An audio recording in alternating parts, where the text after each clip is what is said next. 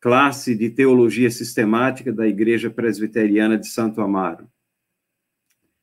É uma alegria muito grande poder contar com tantos assistindo esse, essa transmissão e contamos também com a graça e misericórdia de Deus para que Ele nos auxilie no entendimento das Escrituras e, e na aplicação das coisas que eh, são necessárias ao nosso conhecimento espiritual e que são de bom proveito ao nosso caminhar cristão.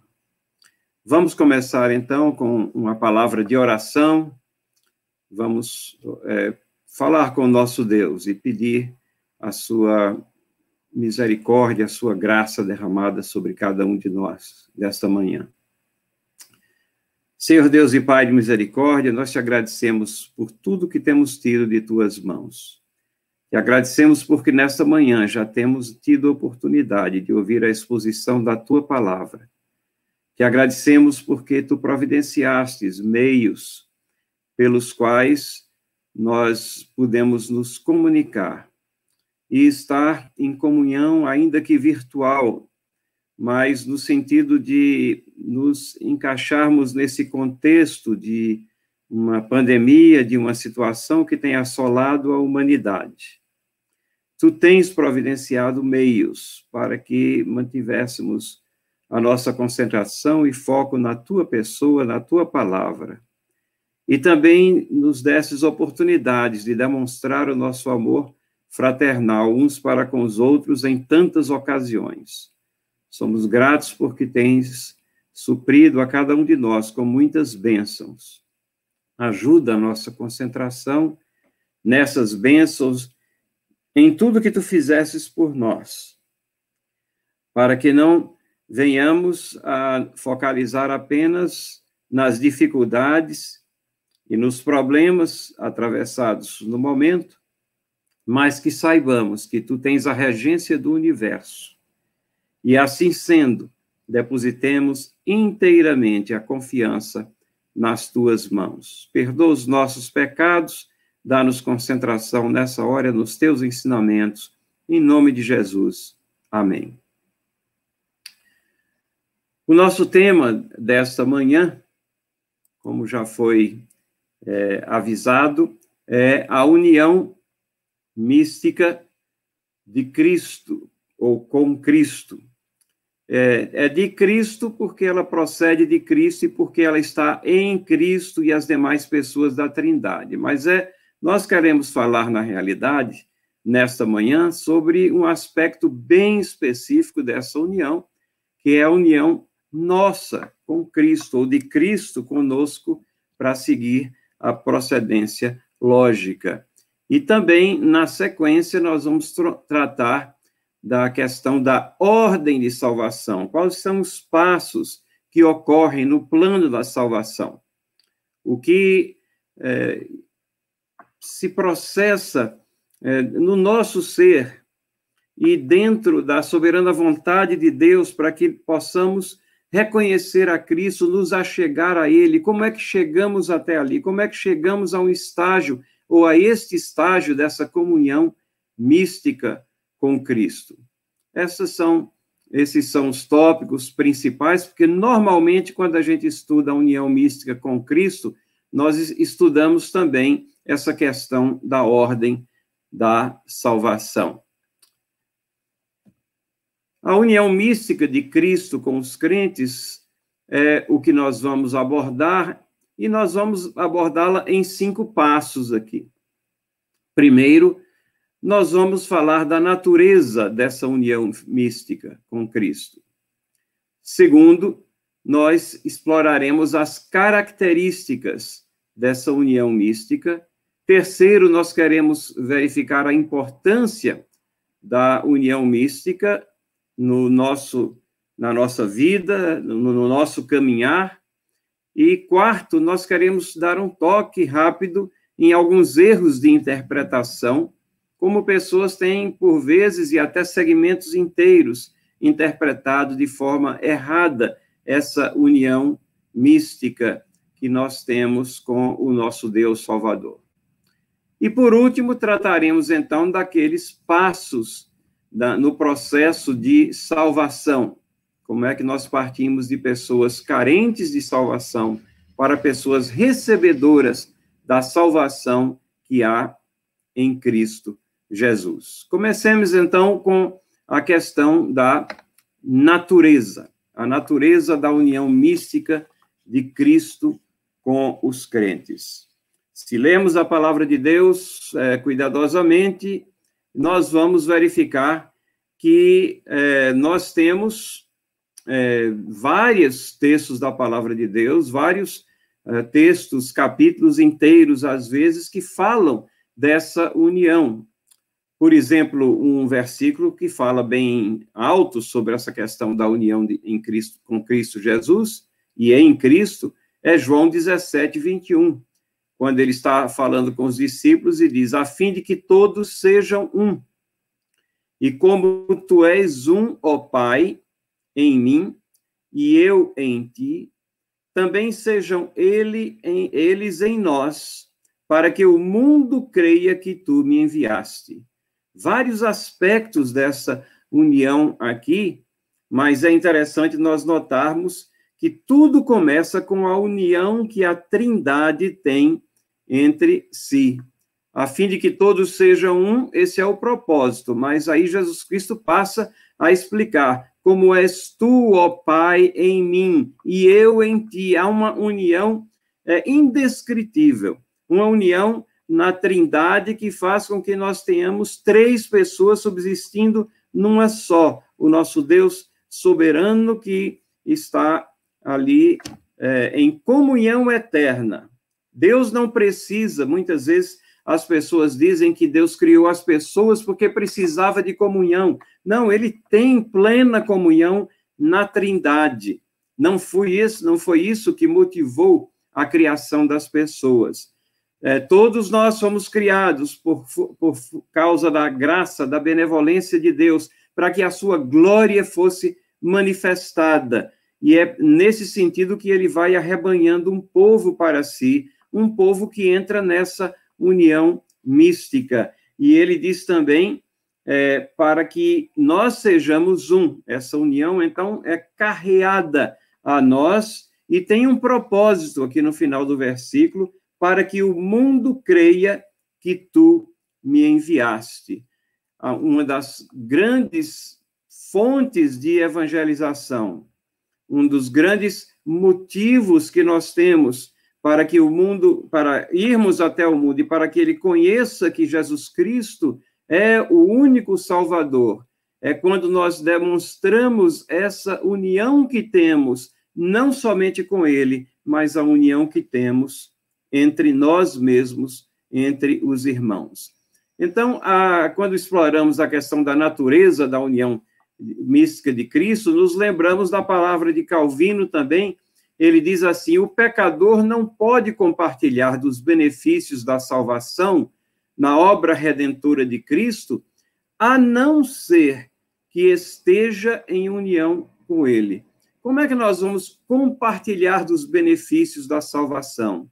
Nós já falamos várias vezes aqui em outras aulas sobre essa é, imputação ou transferência dos nossos pecados a Ele e a transferência da sua justiça sobre nós. Tudo isso se eh, realiza no contexto dessa união que temos em Cristo Jesus.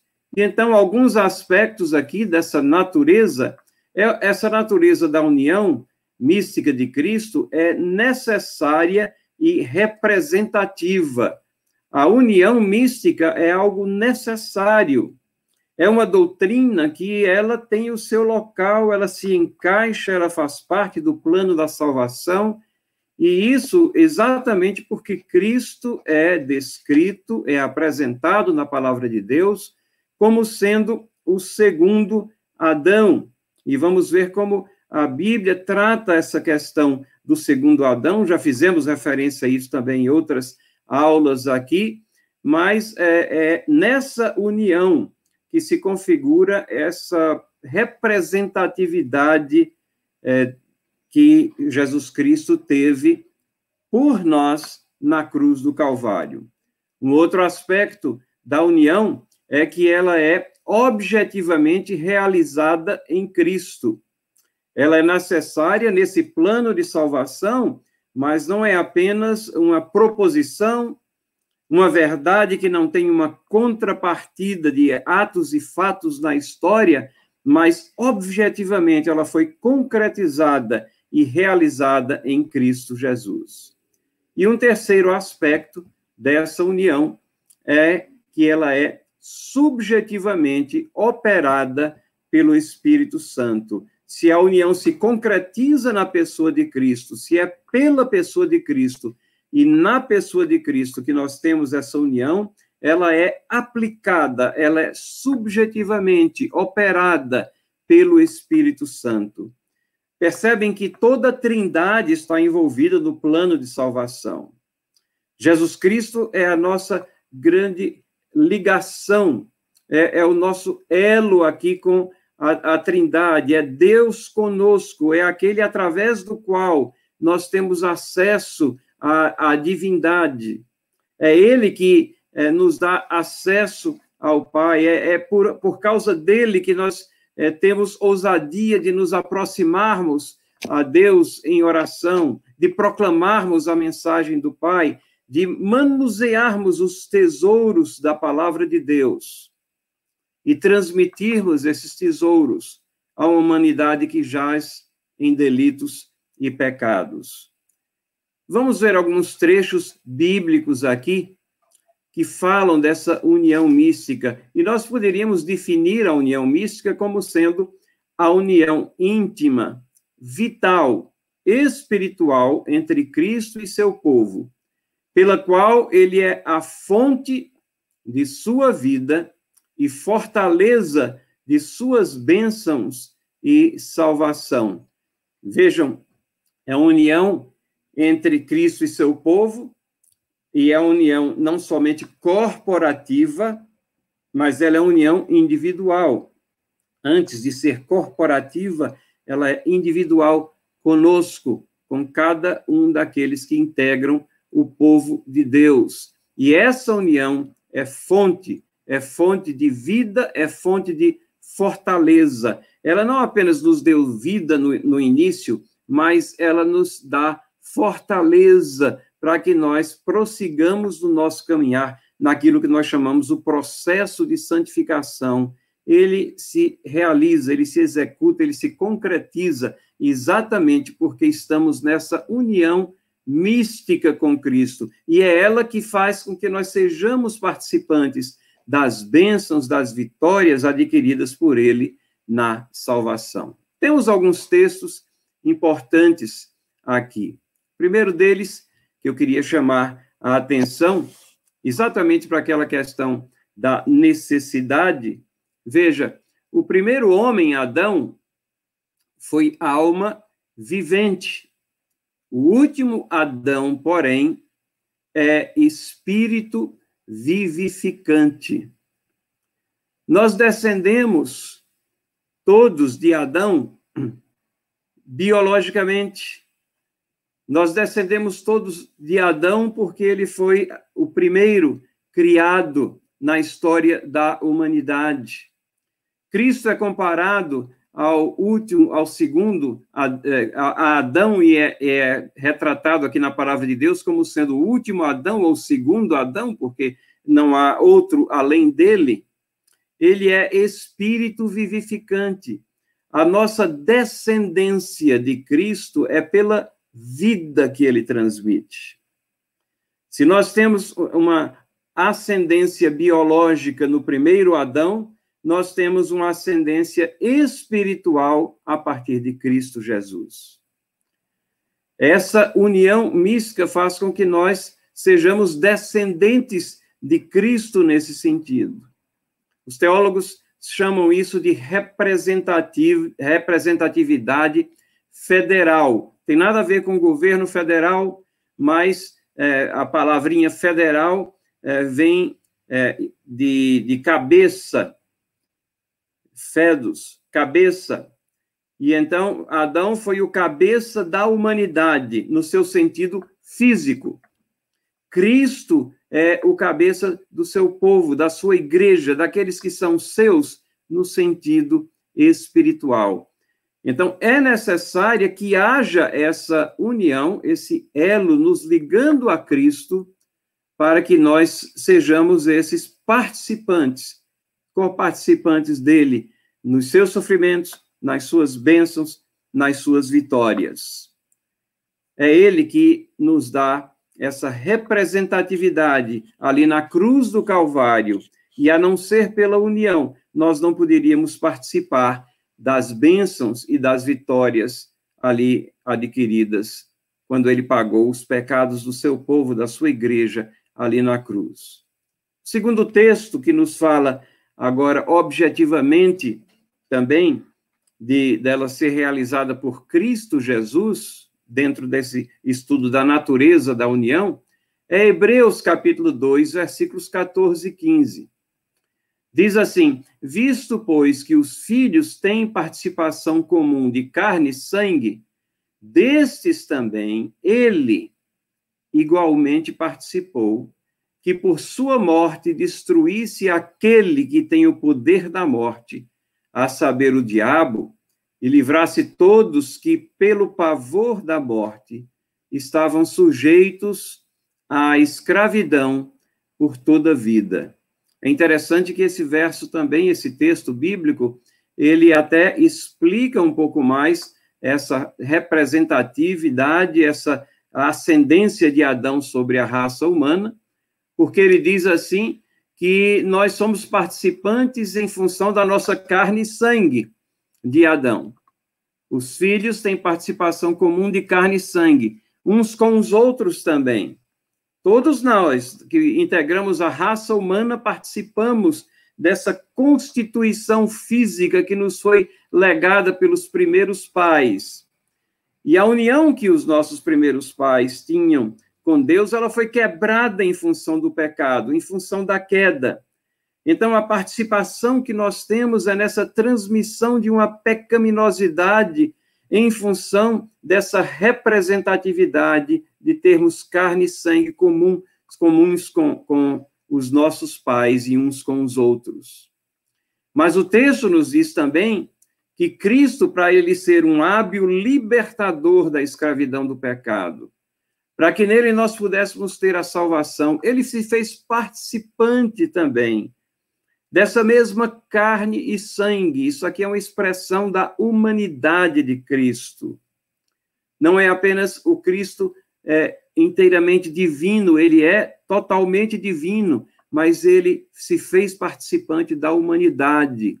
Igualmente participou, semelhantemente participou, mas aí, objetivamente, por sua morte, é que ele destrói aquele que tem o poder da morte, Satanás, a saber, o diabo. E por sua morte, por pagar o pecado, ele livra todos aqueles que, pelo pavor da morte, estavam sujeitos à escravidão por toda a vida. É uma libertação que nós temos em Cristo Jesus. Já não mais somos escravos do pecado. Quando Cristo dá a sua vida pelas suas ovelhas, pela sua igreja, pelo seu povo, os, os diversos termos que a palavra de Deus utiliza, utiliza para expressar aqueles por quem ele verteu o seu sangue, isso significa que nós estamos unidos com ele inseparavelmente. Essa é a natureza dessa união profunda. Ela não pode ser eh, arrancada, arraigada, destruída é uma destruição, é uma união que foi ali forjada no sofrimento da cruz e foi forjada também nessa identificação de Cristo Jesus com a humanidade pelo milagre da encarnação. Terceiro texto que eu quero trazer agora a nossa atenção e que fala sobre essa aplicação subjetiva do Espírito Santo dessa união está naquela promessa que o próprio Cristo Jesus faz, que o Espírito Santo, ele não somente atua como aquele que habita no coração é, dos salvos, mas ele ali age como substituto de Cristo, da presença física de Cristo na igreja, e ele, as suas ações, elas são no sentido de glorificar a Cristo. E ao glorificarmos a Cristo, estamos sendo subjetivamente induzidos, levados a isso pelo Espírito Santo. Ah, Jesus ensina que ele não fala de si mesmo, mas ele leva os pensamentos, ele leva as atenções, ele leva a palavra de, de salvação a convergir em Cristo Jesus. O Espírito glorifica a Cristo e ele recebe do que é de Cristo, que é esse poder dessa união mística, e anuncia, então, é ele que no poder do Espírito Santo nós transmitimos a mensagem. Então, porque sejamos capazes de realizar conversões por nós mesmos, ou de refazer é, corações, ou de mudar as cabeças, mas confiamos que ao, ao emitirmos as palavras de vida, é o Espírito Santo que vai também gerar nova vida naqueles chamados pelo chamado eterno do Deus soberano, pela instrumentalidade de Jesus Cristo na cruz, pela ação do Espírito Santo no coração daqueles que são é, chamados. Essa é a natureza dessa união, algo que está intrinsecamente colocado e como alicerce em todo esse relacionamento que nós temos com o nosso Salvador. É por causa disso que Cristo diz que ele nos chama é, de amigos.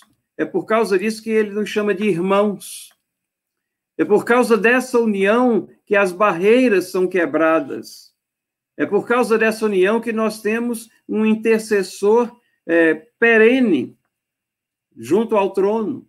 É por causa dessa união que nós é, podemos, conjuntamente como Igreja de Cristo, adorá-lo e, e conhecer e ter o entendimento das coisas que ele nos revelou e que o homem do Espírito, que não tem o Espírito Santo, aqueles que, que interpretam ou veem a palavra de Deus como sendo uma obra meramente humana, acham que são é, coisas tolas, loucura. Mas nós percebemos a profundidade espiritual, como todas essas coisas estão encaixadas umas às outras. É em função dessa união que temos em Cristo Jesus. Mas eu disse que nós temos é, na, a, a, essa união, ela podemos falar sobre a natureza dela, mas podemos falar também sobre suas é, características, mas ainda sobre a natureza da, da união que temos em Cristo Jesus. Eu trago aqui as palavras do A. A. Hodge, Alexander Archibald Hodge, nós sabemos que temos várias analogias né, na palavra de Deus sobre essa união. João 15, 5 fala de videira e galhos, 1 Pedro 2, 4, 5 fala de um edifício que tem uma fundação, Efésios 5, 23 a 32 faz uma comparação entre é, o, o, relacionamento de um esposo para com a esposa, a união conjugal. É, Efésios 4 fala da união que tem a cabeça com o corpo, um não subsiste contra o, é, sem o outro, mas A. Hodge, ele diz o seguinte aqui, ele é um grande teólogo, é, são três Hodge que existiram na história da igreja, como tem grandes teólogos dos Estados Unidos, o pai de A. Hodge, que foi o Charles Hodge, e uh, o filho de. Hodge, que foi o Casper Hodge, todos eles três grandes teólogos que escreveram e ensinaram em Princeton, nos Estados Unidos, ele diz assim: a designação de, técnica dessa união é mística, porque ela transcende toda analogia de relacionamentos humanos, no que diz respeito à sua natureza íntima e conexões, quanto ao seu poder transformador, à sua influência, bem como em sua excelência e consequências. O que Rod está dizendo é que nós é, temos, inclusive, na palavra de Deus, certas analogias que são dadas pelo próprio Cristo. Mas essa união mística que temos, a natureza dela é tão maravilhosa que transcende todas essas analogias que nós podemos fazer na nossa mente, observando as coisas do nosso dia a dia, por mais intensas que sejam essas uniões. A união que temos com Cristo Jesus, ela é muito mais profunda, ela é muito mais é, é, alicerçada em é, princípios, valores eternos, ela procede da própria Trindade. E, e é difícil, então, muitas vezes, descrevê-la em toda a sua inteireza, mas nós temos a palavra de Deus e nos atemos a ela. E é essa palavra que nos fala também das é, características aqui dessa união mística. E eu trago um verso aqui, Gálatas capítulo 2, versículo 20. Logo já não sou eu quem vive, mas Cristo vive em mim. E esse viver que tenho na carne, que agora tenho na carne, vivo pela fé no Filho de Deus, que me amou a si mesmo e se entregou por mim. Aqui nós temos essa, essas características da união de Cristo, mística de Cristo com os crentes. E ela é uma união orgânica, ela é uma união vital, ela é uma união mediada pelo Espírito Santo, ela é uma união pessoal ela é uma união que implica em uma ação recíproca. Ela demanda uma resposta da nossa parte e ela é uma união transformadora. Ela não é, Deus, Cristo não se une a nós apenas para nos mantermos como são, como somos, mas Cristo se une a nós para que sejamos transformados e os nossos passos sejam de fé em fé, como nos ensina a palavra. Vamos ver alguns textos adicionais aqui da palavra de Deus. João 15, 15 é o texto que nós fizemos alusão a ele. Eu sou a videira, vós os ramos. Aqui retratando essa união orgânica. Quem permanece em mim e eu nele, esse dá muito fruto, porque sem mim nada podeis fazer. Então, de onde é que um galho, um, um, um ramo é, de uma árvore, de uma videira, que é a, a, árvore que é aqui utilizada como exemplo, de onde é que esse, esse ramo obtém a sua vida, a sua seiva? Do tronco, que é Cristo Jesus. É, é orgânico, e se você separar o ramo do tronco, você não tem mais vida, você não tem mais seiva, você não tem mais a possibilidade de fruto. O propósito daquele ramo é que ele é, crie, é, tenha folhas e tenha flores e dê frutos. E aquele que está em Cristo, e onde essa união, as coisas fluem ali no seu sentido mais profundo, pelos parâmetros da palavra de Deus, quando nós trilhamos passos que são agradáveis a Deus, então nós damos muito fruto, isso é o que está dizendo. A união orgânica, ela, ela produz né, não somente essa possibilidade é, de relacionamento intenso e necessário, mas ela tende a ser multiplicadora, produzir frutos. Romanos 8, 10 diz assim: Porém, se porém Cristo está em vós, o corpo, na verdade, está morto por causa do pecado, mas o espírito é vida por causa da justiça. Lembro que nós falamos aqui da, de ser termos escravos do pecado, porque o pecado tinha domínio sobre nós e a sentença do pecado está lavrada sobre nós mas em função do trabalho de Cristo na cruz do Calvário, em função de sua vitória na ressurreição, nós temos vida por causa dessa união, ao ponto em que é dito que Cristo está em nós. Do nosso corpo, que não deve ser mais levado, direcionado, escravizado pelo pecado. O pecado passa a ser um corpo estranho na vida do cristão, deve ser um corpo estranho na vida do cristão. Ele tem que se examinar. para ver se ele realmente está em Cristo, porque a união mística que o cristão tem com Cristo deve fazer com que o pecado seja algo muito estranho, porque nós estamos mortos para o pecado e a vida é o espírito, por causa de quê? Por causa da justiça de Cristo. Porque os nossos pecados foram transferidos para ele e a sua justiça foi transferida para nós. E o Espírito Santo aplica todas essas coisas nessa união, que nos leva ao verso seguinte, 1 Coríntios 6, 17 e 19. Mas aquele que se une ao Senhor é um espírito com ele. Acaso não sabeis, isso no versículo 19, que o vosso corpo é santuário do Espírito Santo que está em vós? É uma união que é mediada com, pelo Espírito Santo. O Espírito Santo está trabalhando intensamente conosco. Lembra o que Paulo falou lá na Epístola aos Romanos? Que nós é, não sabemos como orar muitas vezes. Num contexto como que nós estamos vivendo agora, nós oramos para quê? Para que nós possamos sair de casa, sair de casa talvez e, e sermos é, contaminados. Nós oramos para que as coisas voltem ao normal, mas o que é o normal? Fala-se hoje tanto nesse novo normal e ninguém sabe descrever exatamente isso que é. Às vezes temos é, perdas, tristezas intensas nas nossas vidas, perdas de entes queridos.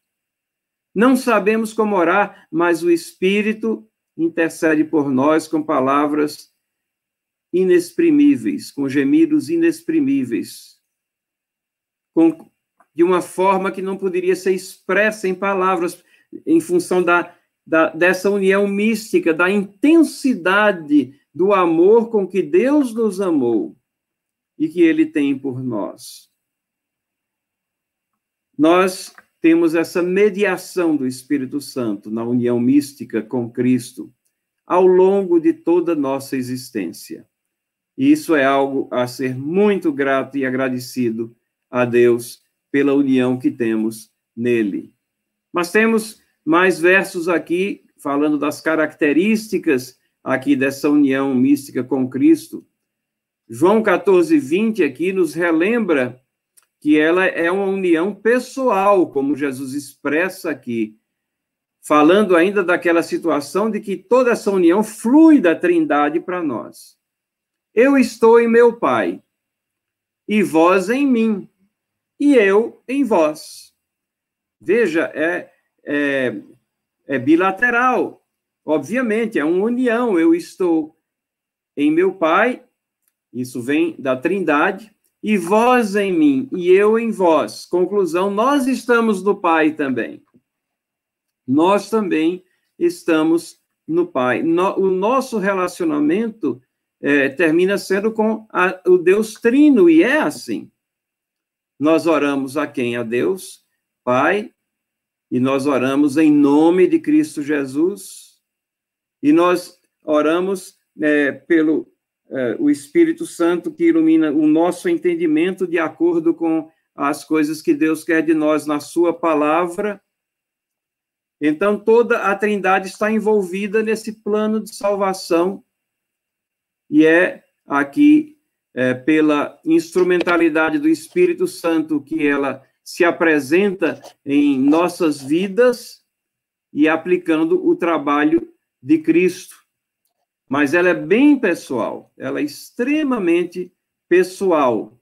Ela não é um contrato de adesão, para a gente usar um termo é, contemporâneo. Não, mas Deus nos vê, nos enxerga e cuida de nós, consciente, ciente de cada um dos nossos problemas, das nossas necessidades, das nossas é, situações.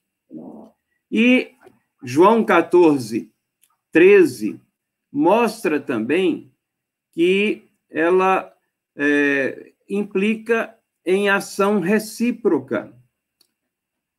Diz assim: Tudo quanto pedirdes em meu nome, isso farei, a fim de que o Pai seja glorificado no Filho. Não é interessante? É, Jesus Cristo está dizendo que se nós pedirmos algo em nome dele, ele fará, a fim de que? A fim de que o Pai seja glorificado. Mas isso significa o quê? Acolhimento das nossas petições. O fato de estarmos unidos com ele. Temos nele, então, um advogado, um intercessor. Temos nele aquele que se compadece de nós em tudo, como nos ensina lá na carta em Hebreus, porque ele foi semelhante a nós em tudo, exceto no pecado. Então, é, essa união, ela é, tem essa, esse vai e vem, essa reciprocidade, que está presente também no capítulo 15 de João, no versículo 4, permanecer em mim e eu permanecerei em vós.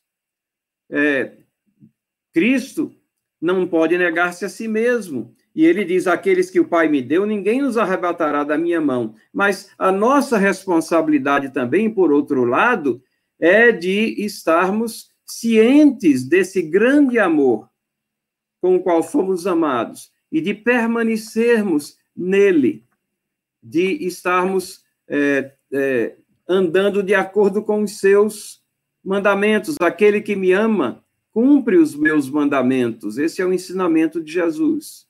Então, essa reciprocidade de ação, ela segue-se como uma característica bem forte da união mística que temos em Cristo Jesus. E, por fim, o último verso aqui nessa sessão, Romanos capítulo 6, versículo 5, ela é uma união transformadora, porque se fomos unidos com ele na semelhança de sua morte, certamente o seremos também na semelhança da sua ressurreição. Então, se estamos agora no, na nossa peregrinação aqui nessa terra, se não temos ainda todos os aspectos plenos da salvação, se não temos ainda um corpo glorificado, aqueles que estão ainda aqui peregrinando, nós temos o, o, a união mística nos sustentando através da peregrinação e nos transformando e nos levando à semelhança dele na sua na a semelhança da sua ressurreição, nós também teremos a nossa ressurreição e adentraremos então aquele estágio que nós chamamos de glorificação. Ela é transformadora, é essa união mística que faz com que se, possamos ser transformados no nosso na nossa mente, no nosso entendimento, como diz lá em Romanos capítulo 12, de tal maneira que nós não enxergamos as coisas mais como enxergávamos, de que nós procuramos abandonar todas aquelas coisas que caracterizam as pessoas que não têm a Deus, que vivem como se a existência fosse apenas nessa vida. Não, nós não somos os mais miseráveis dos homens, porque cremos na ressurreição e essa crença que nos foi possibilitada pelo Espírito Santo de Deus nos traz uma união com aquele que é o vitorioso. E nós podemos dizer: se Deus é por nós, quem será contra nós? E ele realmente é por nós, porque está unido a nós na pessoa de Cristo. Então são essas o que são essas coisas que queríamos falar sobre as características dessa união mística com Cristo. Mas também pela união com Cristo nos identificamos com seu sofrimento. Com ele morremos para o pecado. Pela sua ressurreição somos vitoriosos nele contra o pecado. Com o seu triunfo triunfamos. E então nós vemos a importância da união mística de Cristo com os crentes. Qual é a importância, então? Essa união mística de Cristo com os crentes, ela é uma consequência da justificação, ela é compreendida pelo crente, pode ser compreendida, ela é perceptível. Ela assegura essa perenidade do poder transformador de Cristo, ela produz uma identificação com a obra de Cristo e ela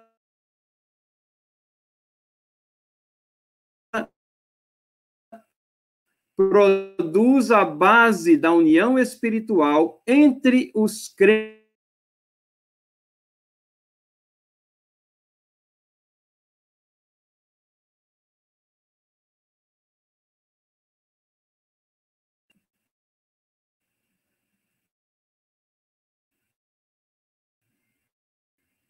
Ok?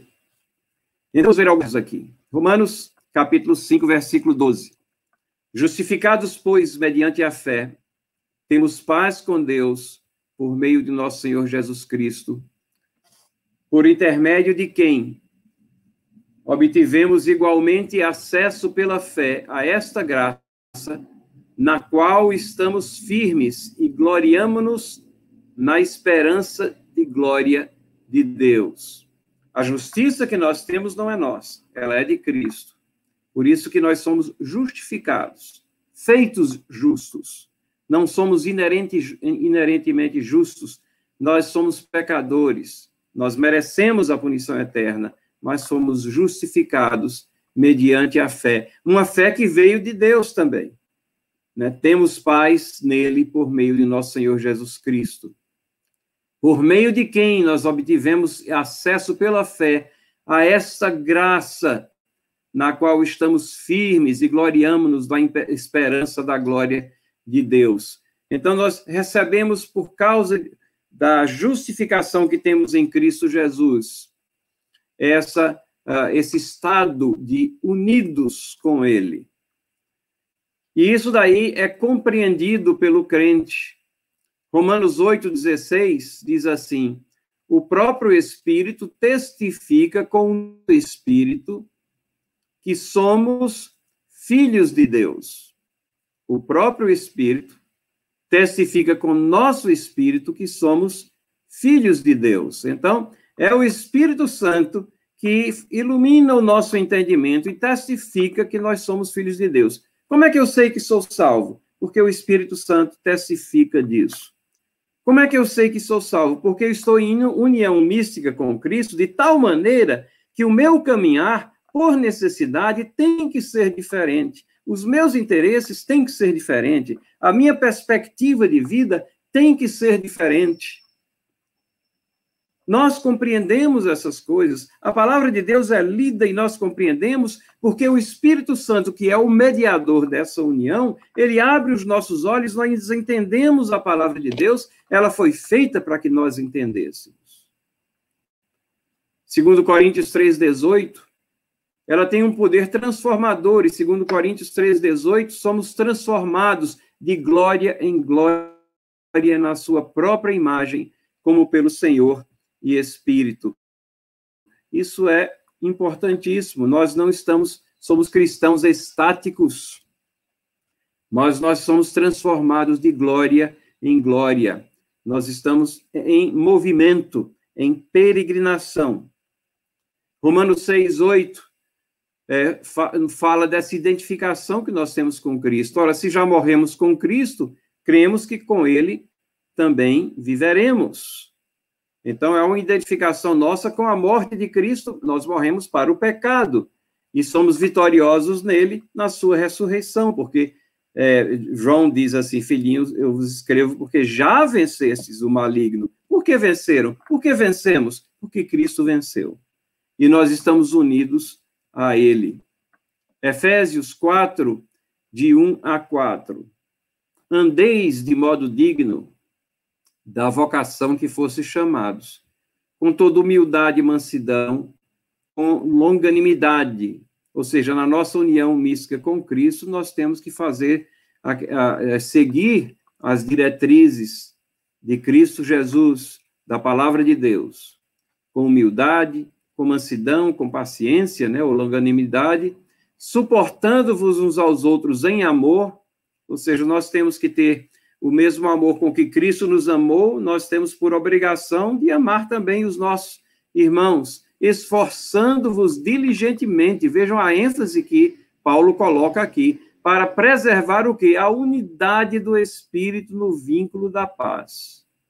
E ele diz: há somente um corpo e um espírito. Então, quando nos digladiamos, quando nós brigamos uns com os outros, nós estamos é, caindo no comportamento típico daquele que não tem a Deus. Isso não agrada a Deus, somos pecadores, por vezes pecamos, perturbamos a unidade, mas temos que ter consciência: perturbar a unidade da igreja de Deus, perturbar a unidade do Espírito é um pecado muito grave, porque nós estamos agindo contra essa união mística que temos com Cristo Jesus, que produz a, união entre nós. Significa que nós estamos nos afastando dos preceitos de Cristo, não estamos observando muito bem aquilo que ele quer de nós. Existem alguns erros de interpretação dessa união mística, e rapidamente eu vou aqui falar deles, não vão demorar muito tempo, mas eles são mortais para a alma. Primeiro, erros racionalistas. A união é da divindade com toda a criação. Um teólogo, ou pseudo-teólogo, chegou a escrever: uma pessoa pode estar fora de Cristo, mas Cristo nunca estará fora dele. E nós provavelmente já ouvimos esse jargão sendo repetido até dentro do seio evangélico. Note, é, não é assim, não é. Uma pessoa se está fora de Cristo não está nessa união mística com Cristo. Então, esse pensamento racionalista de que a união mística com Cristo, ou com Deus, ou com a divindade, é com toda a humanidade, genericamente falando, isso daí também é uma visão muito típica dos deístas, que acreditam supostamente numa divindade, mas não é a divindade da Bíblia, mas numa divindade que criou as coisas e deixou elas seguirem, e tem essa união, ou ela gera deísmo, essa visão, ou panteísmo, que Deus é, são as coisas, né? Tudo isso está fora da palavra de Deus, isso destrói a importância da soteriologia ou da doutrina da salvação, do plano de salvação. A, a, a, humanidade está em pecado e Deus vem até a humanidade resgatar um povo para si. Um outro erro é erro quanto ao seu misticismo. Um exagero é uma união mística? É. Nós já vimos porque que Rod diz que ela é mística, ou na definição dela também, porque ela transcende as uh, comparações e analogias que a gente pode fazer. Mas a gente também testemunha, de vez em quando, surge um que diz que ele é, ele é unido a Cristo, ele é a nova reencarnação do Messias, ele é o próprio Cristo, fora as nossas versões tupiniquins, assim, meio hilárias, como Inri Cristo e outros, uma grande personalidade mundial foi o Sun Myung Moon, é, que já faleceu em 2012, mas ele criou um verdadeiro império. Esse coreano criou um império, uma igreja, e ele se autoproclamava uh, Messias, ele era a, a representação do Messias aqui na Terra. Ele construiu um império aqui na Terra também, o império dele não era só nos céus, era aqui na Terra, com muitas empresas, companhias, propriedades, inclusive aqui no Brasil, no Uruguai, na América Latina, ele saiu comprando terras e construindo empresas e se colocando como é, o Messias. Temos alguns erros que são típicos arminianos, porque no arminianismo a união é meramente moral, semelhante à que existe entre um professor e os alunos. Não envolve um entrelaçamento da forma como nós estamos falando, porque é, é uma união que clama apenas por aderência a uma mensagem. Todo foco está na aderência a uma mensagem, como se as pessoas fossem capazes, como ossos secos, de criar carne e criar vida novamente por si próprias. E temos um erro com relação a mediação. Esse é um erro muito típico, quando é, a mediação não é do Espírito Santo, mas é colocada como sendo na igreja.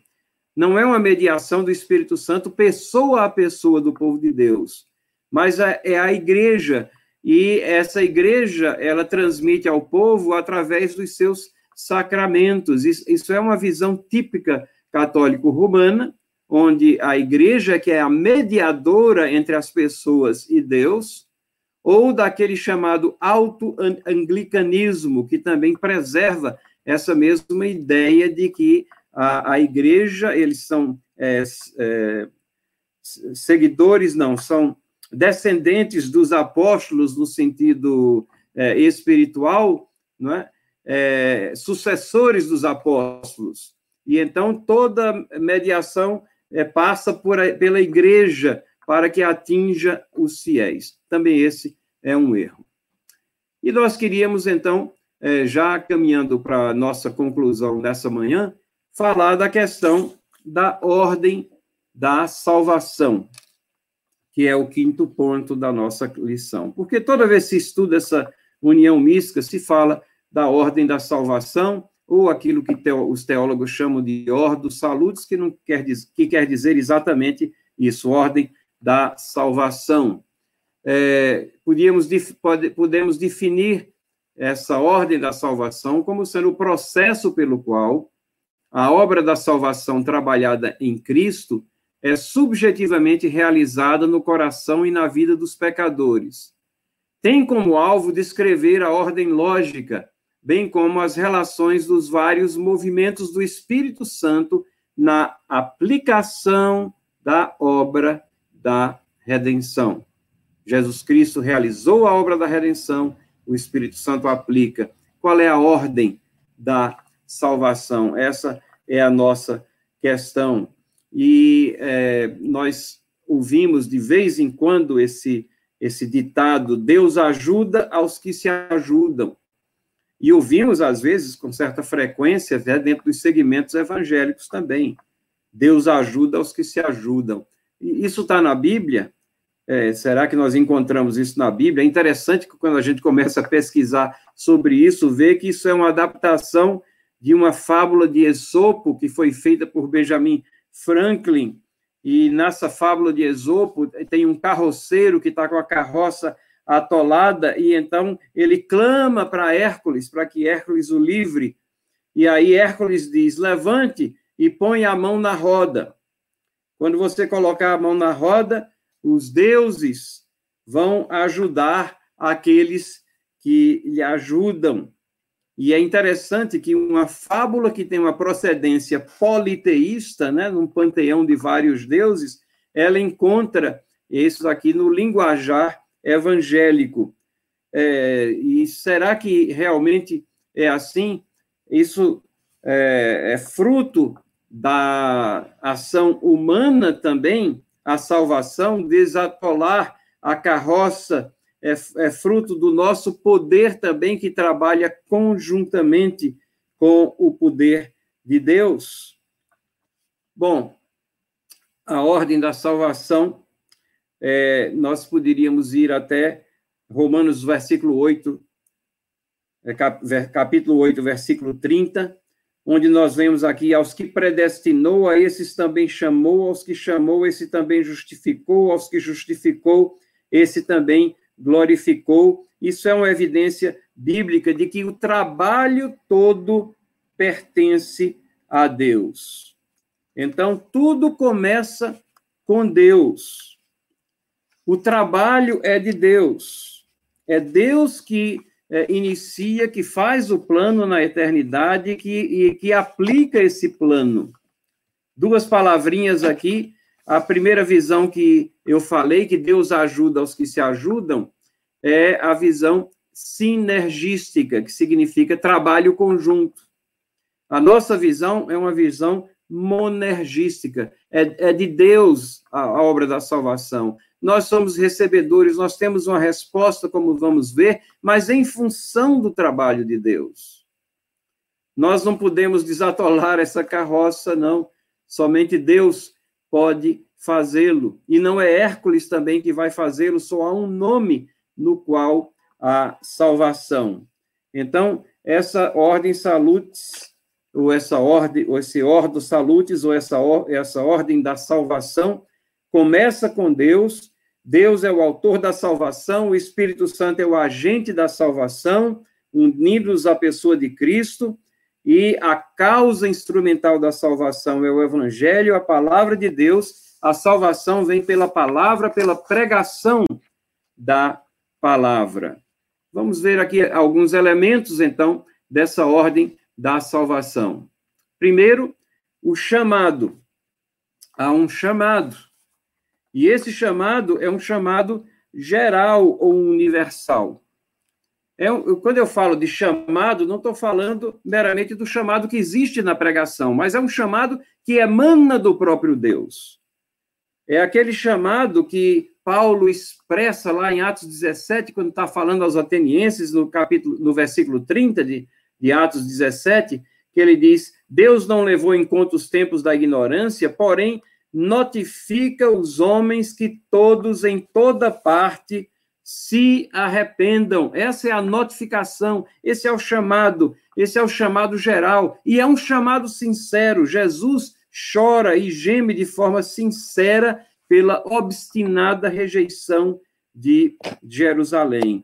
Mas é, por que alguns creem e outros não?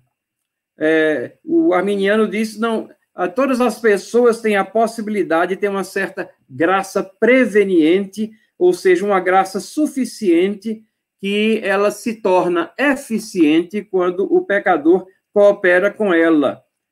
É, mas nós vemos que a graça ela é um favor não merecido. É diferente da graça comum de Deus que está presente em toda a humanidade, Deus sustentando, restringindo o pecado e possibilitando que as pessoas façam coisas de mérito, de qualidade, coisas boas, e, e sustentando tudo para que o seu plano tenha curso e que ele possa chamar os seus, é diferente da graça salvífica, da graça que salva, da graça salvadora. Não é o nosso propósito aqui entrar numa exposição detalhada, nem temos tempo para isso, da eleição, mas já tratamos dessa questão em classes anteriores, mas é importante que nós saibamos que esse chamado, se os pregadores é, conclamam e chamam os pecadores ao arrependimento, é porque esse chamado procede primeiramente de Deus. E eles têm que estar contidos, sim, na nossa mensagem. É um chamado que é universal. Mas é também, nós temos aqui como segundo é, passo aqui, a regeneração. O que é a regeneração? Depois desse chamado, ele vai achar o campo fértil, o solo fértil naquele coração que está sendo trabalhado pelo Espírito Santo de Deus.